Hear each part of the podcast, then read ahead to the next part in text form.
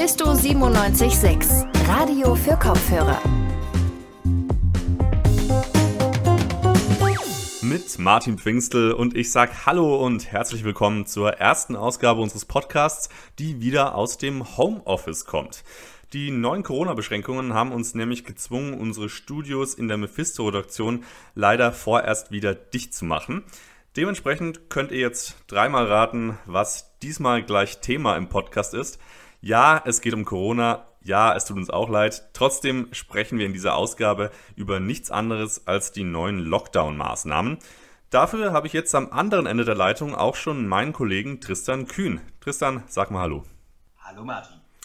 Tristan, du hast dich heute schon schlau gemacht und überall in Leipzig mal rumtelefoniert und Betreiberinnen und Betreiber von Gaststätten und Kulturbetrieben gesprochen. Die sind natürlich von den ganzen Schließungen, die jetzt wieder passieren, am meisten betroffen. Schulen, Kitas und andere öffentliche Gebäude bleiben dagegen geöffnet. Dabei sind laut den Statistiken des Robert Koch Instituts Gastronomiebetriebe gar keine so großen Infektionsherde. Warum kommen denn jetzt die, werden jetzt ausgerechnet die denn geschlossen? Ja, also es stimmt halt, dass bei den bisher bekannten Infektionen die Gastronomiebetriebe eine sehr, sehr kleine Rolle spielen. Allerdings wissen wir bei circa 75 Prozent der Infektionen überhaupt nicht die Ursache. Deswegen kann eben auch die Dunkelziffer von diesen, in diesen Gastronomiebetrieben deutlich, deutlich höher sein, als wir bisher eigentlich wissen. Wie ist denn jetzt so die Stimmung bei den ganzen Besitzerinnen und Besitzern von Gastronomiebetrieben in Leipzig? Die ist insgesamt schon eher gedrückt. Denn vor allem die Vorweihnachtszeit ist ja eigentlich auch eine sehr, sehr umsatzstarke Zeit, wo sehr, sehr viel Gewinn gemacht werden kann. Und durch den Lockdown wird jetzt sämtlicher möglicher Gewinn natürlich komplett verhindert. Allerdings sind die Gastrobetriebe auch kreativ zum Beispiel versuchen sie durch Lieferdienste oder To-Go-Angebote äh, immer noch Umsatz zu machen oder zumindest ihre Kunden zu halten. Für Toni Kretzer, Besitzer vom Café Dankbar in Leipzig, lassen sich die Folgen dieses Lockdowns vor allem wirtschaftlich allerdings nicht abschätzen. Er sieht aber die Möglichkeit, Essen vorzubestellen, als einer der Punkte, auf die man auch als Gastrogewerbe während des Lockdowns bauen kann.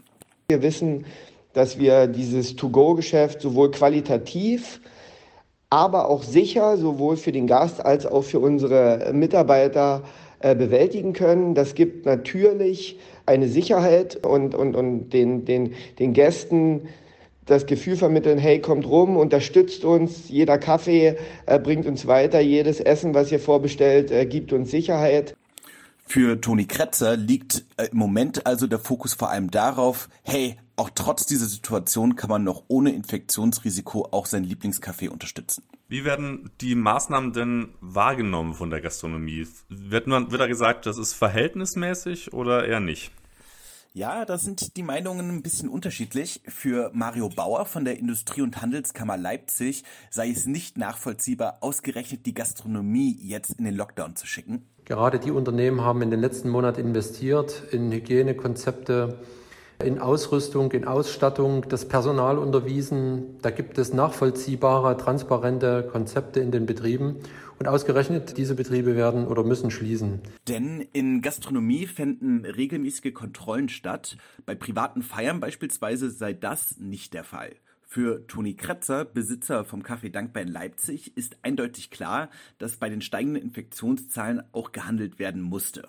Er kritisiert allerdings, dass eben die vom Staat durchgeführten Hygienekontrollen auch überhaupt nicht das erreicht hätten, was sie eigentlich sollten. Ich hätte mir gewünscht, dass es Kontrollen und ein klares Verhaltensmuster, ein klares Verhaltensbild schon in den letzten Monaten gegeben hätte. Ich kann das am eigenen Beispiel sagen, dass wir nicht oft kontrolliert wurden und selbst wenn von Stellen, wo ich mehr in Fragezeichen Augen geschaut habe, als einen klaren Blick von meinem Gegenüber zu bekommen. Deswegen sei eben nie ganz klar gewesen, genügt jetzt dieses Hygienekonzept den Anforderungen oder eben nicht. Und wenn das jetzt nicht geklärt ist, ist auch nachvollziehbar, warum die Gastronomie trotz eigener Hygienekonzepte auch schließen musste. Jetzt haben wir es auch schon kurz angesprochen, dass natürlich ein Haufen Geld in der, ein Haufen Umsatz in der Vorweihnachtszeit verloren geht durch diese Schließungen. Aber Bund und Länder haben auch angekündigt, 75 Prozent der weggebrochenen Einnahmen zu übernehmen. Das klingt ja eigentlich erstmal nach einem Stein von Herzen für die Branche, oder? Ja, an sich schon. Allerdings hat mir da Toni Kretzer erklärt, dass diese Zahl 75 Prozent zwar im Raum steht, aber keiner weiß so richtig, was jetzt genau damit gemeint sei. Sprechen wir da über die hundertprozentige Schließung?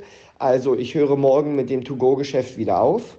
Oder sprechen wir über die Option, dass man weiter To-Go anbieten darf, um halt einfach den Laden offen zu halten, um den Leuten das Gefühl zu geben, hey, wir sind da. Er führt weiterhin aus, der Gedanke zu helfen sei natürlich gut. Allerdings müsse man schauen, wer mit diesen 75% Einnahmen jetzt tatsächlich gemeint ist. Denn Einnahmebußen wird es aber garantiert geben. Allerdings haben jetzt viele Unternehmen angefangen zu liefern, um sich finanziell noch ein bisschen über Wasser halten zu können. Dieser Lockdown dauert jetzt aber auch erstmal nur vier Wochen, anders als der im Frühjahr. Deswegen lassen sich wirtschaftliche Schäden trotz der Vorweihnachtszeit vielleicht auch noch im Rahmen halten. Vielleicht schauen unsere Zuhörerinnen und Zuhörer ja auch mal im Netz nach, ob ihr Lieblingscafé jetzt nämlich auch liefert. Dann wäre das unter Umständen ja eine Möglichkeit, noch die persönlichen Lieblingscafés während des Lockdowns zu unterstützen, ohne dass man sich dabei Angst machen muss, sich selbst zu infizieren. Äh, danke dir, Tristan, dass du die Infos nochmal zusammengetragen hast. Jetzt ist es natürlich aber auch wichtig, mal von Seiten der Wissenschaft zu hören, wie werden die neuen Corona-Maßnahmen begründet? Was bringen sie jetzt noch und was steht uns noch so bevor? Vor Aufzeichnung dieser Podcast-Folge habe ich mich auch mal mit einer Expertin unterhalten, nämlich mit Dr. Corinna Peach. Die ist Oberärztin und kommissarische Leiterin der Krankenversorgung der Virologie am Uniklinikum Leipzig. Die habe ich zunächst mal gefragt, wie es eigentlich dazu kam, dass in den letzten Oktoberwochen die Corona-Fallzahlen plötzlich wieder so schnell gestiegen sind. Der Anstieg ja, der erklärt sich daraus, dass natürlich jetzt in den Herbst-Wintermonaten wieder mehr Übertragungen stattgefunden haben und stattfinden werden. Das hat zum einen sicherlich was damit zu tun, dass wir über die Sommermonate ein bisschen wieder Lockerungen hatten ähm, und die jetzt weiter bestanden haben, wodurch mehr Kontakte stattgefunden haben zwischen Personen und da eben das Virus auch besser übertragen werden konnte von einer Person zur anderen. Zum nächsten ist es natürlich so, dass wir uns bei schlechtem Wetter auch eher in Innenräumen beispielsweise aufhalten, wo per se schon die Infektionsgefährdung höher ist, weil wir enger beieinander sitzen, weil der Luftaustausch schlechter ist beispielsweise und sich die Viren ansammeln können. Das sind zwei Beispiele. Und von diesen neuen Maßnahmen, die jetzt, äh, ähm, auf die sich jetzt geeinigt wurde, sind natürlich vor allem Gastronomie und Kulturbetriebe äh, betroffen. Die mussten jetzt, äh, die müssen jetzt wieder schließen. Konnte denn nachgewiesen werden, dass in Restaurants und der, dergleichen so ein großer Einfluss auf die ähm, Ausbreitung von Corona besteht? Naja, es sind eben nicht nur Gastronomie und Veranstaltungsbranche betroffen. Es ist all das betroffen, wo es äh, zu Kontakten zwischen Menschen kommt, wo häufig unterschiedliche Menschen zusammenkommen und wo es eben gerade schwierig wird, dann Kontaktnachverfolgungen zu realisieren. Das heißt, wo man eben ähm, ganz unterschiedliche Menschengruppen zusammen hat. Das ist in der Gastronomie so, das ist im Veranstaltungsbereich so. Und deshalb hat man sich dafür entschieden, dort auch diese Kontaktbeschränkungen durchzusetzen. Und das ist im Sinne dessen passiert, dass man auch gesagt hat, ihr müsst jetzt schließen. Ja. Ähm, das heißt nicht, dass man sich das nur ausgesucht hätte, sondern man hat auch in anderen Bereichen, trägt man ja auch dafür Sorge, dass es zu weniger Kontakten kommt. Ähm, Sinn des Ganzen ist es natürlich, äh, diese Kontakte zu minimieren. Man hat es vielleicht im Einzelnen nicht nachweisen können oder auch nicht im Detail untersucht, wie viele Infektionen jetzt tatsächlich bei einer Veranstaltung beispielsweise übertragen wurden oder in der Gastronomie übertragen wurden. Aber es ist so wie überall, wenn Menschen dicht beisammen sitzen, kommt es zu solchen Übertragungen. Das gilt dann auch unabhängig von den Hygienekonzepten, die für die Restaurants entwickelt wurden. Oder ähm, gibt es da irgendwelche, von denen man sagen kann, die wären eigentlich so sicher, dass sie auch in der gegenwärtigen Lage noch ein offene Restaurants ermöglichen würden? Also die Hygienekonzepte sind gut, die da gemacht wurden und die sind auch wertvoll und die werden auch weiterhin wertvoll bleiben. Ähm, es ist nur so, dass wir jetzt tatsächlich bei diesen stark steigenden Zahlen einen doch starken Einschnitt gebraucht haben in diese Kontakte. Dass es eben nicht mehr darum geht, ähm, die Übertragungswahrscheinlichkeit im Rahmen der Kontakte herabzusetzen, sondern überhaupt gar keine Übertragungswahrscheinlichkeit mehr zu haben, indem die Kontakte nicht mehr stattfinden. Darum geht es jetzt. Ja? Und äh, deshalb man, schließt man eben diese Einrichtungen Und diese Hygienekonzepte, die werden dann wieder gebraucht werden, sobald jetzt diese starken Einschränkungen wieder gelockert werden können. Weil man wird dann auch nicht ganz normal wieder beieinander sitzen können, sondern dann ganz genau braucht man diese doch guten Hygienekonzepte auch wieder. Bis dahin sind natürlich so Sachen wie Supermärkte und ähm, derartige Einkaufsmöglichkeiten größtenteils schon noch offen.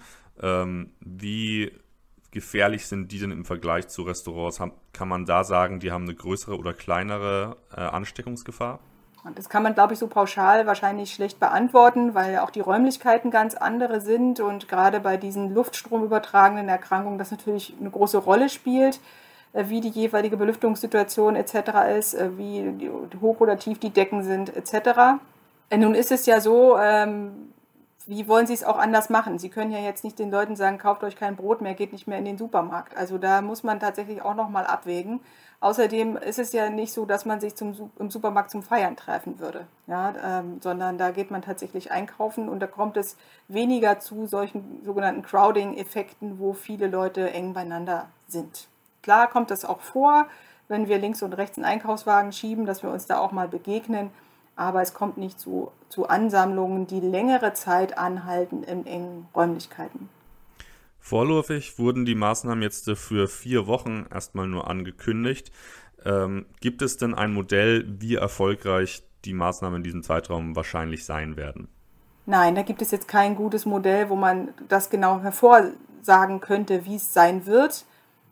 Sicherlich ist es so, wenn es weniger Kontakte gibt, gibt es weniger Übertragung, aber in welchem Maße dann tatsächlich dadurch die Infektionszahlen herabgesenkt werden können und auch wie schnell, das können wir nur dadurch erfahren, indem wir die Situation jetzt genau beobachten und eben diese Fallzahlen weiter beobachten und das einfach abwarten müssen tatsächlich. Diese, ich denke, mindestens 10 bis 14 Tage, ehe wir da erste Effekte abschätzen können. Mit Blick darauf, wie stark jetzt in den letzten zwei Oktoberwochen die Fallzahlen gestiegen sind, kann man da sagen, dass die Maßnahmen vielleicht zu spät ausgerufen wurden? Ja, schwierig. Ähm das ist ja auch in den einzelnen Regionen unterschiedlich gewesen, wann dieser exponentielle Anstieg ähm, denn tatsächlich angefangen hat. Ähm, man würde sich im Nachhinein vielleicht für einige Regionen frühere Einschränkungen wirk äh, wünschen, aber ähm, ich denke, wir müssen jetzt gucken nach vorne und nicht mehr an das, was wir jetzt vielleicht irgendwo verpasst haben könnten.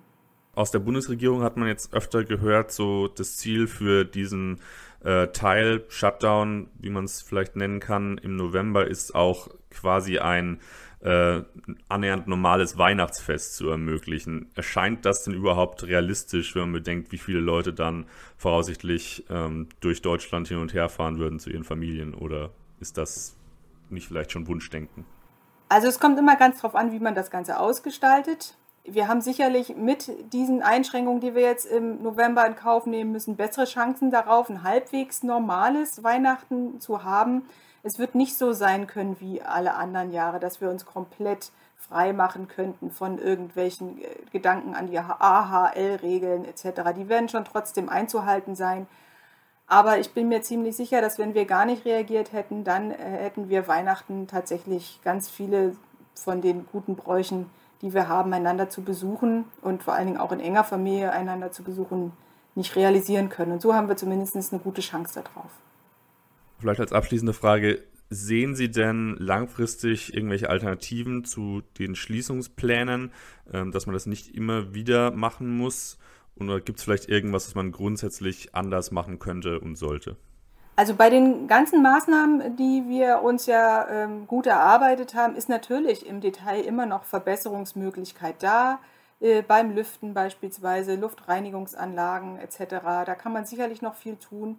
Wir können uns auch weiterhin noch verbessern bei dem Schutz von Risikogruppen. Da ist schon einiges passiert, aber Verbesserungspotenzial ist da auch noch da. Ähm, es ist jetzt nicht irgendwie in Sicht, dass wir sagen könnten, es ist diese eine Sache, die noch fehlt und dann äh, können wir so tun, als gäbe es das Coronavirus nicht. Da sind wir leider weit von weg. Also das wird jetzt erstmal nicht passieren, sondern uns wird äh, diese Pandemiesituation tatsächlich noch begleiten, bestimmt bis zum nächsten Sommer wahrscheinlich darüber auch noch hinaus. Ja, sieht so aus, als müssten wir eine Weile lang erstmal stark bleiben und schauen, was kommt. Das sagt zumindest Dr. Corinna Pietsch von der Virologie am Leipziger Uniklinikum. Das Interview mit ihr habe ich vor Aufzeichnung des Podcasts geführt und mit dem sind wir jetzt auch schon wieder am Ende angekommen. Bevor ich gehe, möchte ich mich allerdings noch bedanken bei all den Leuten, die daran mitgewirkt haben, die die Beiträge auch diesmal wieder so richtig schön vorbereitet haben. Ich möchte mich aber auch bei unseren lieben Zuhörerinnen und Zuhörern bedanken. Ohne euch würde das nämlich wirklich nur halb so viel Spaß machen, was wir hier machen. Von daher hoffe ich, ihr schaltet auch bei der nächsten Folge wieder ein. Die erscheint dann erst wieder Mittwoch. Unser Podcast Radio für Kopfhörer erscheint jetzt nämlich nur noch dreimal die Woche, zumindest vorläufig, bis wir uns wieder etwas akklimatisiert haben ans Homeoffice. Dann gibt es den aber wieder zu hören, wie immer auf Spotify, iTunes und eben überall sonst, wo es Podcasts gibt. Ich hoffe, ihr schaltet auch dann wieder ein. Mir hat es jedenfalls wieder richtig Spaß gemacht. Ich bin Martin Pfingstel, macht's gut und bis zum nächsten Mal. Mephisto 976, Radio für Kopfhörer.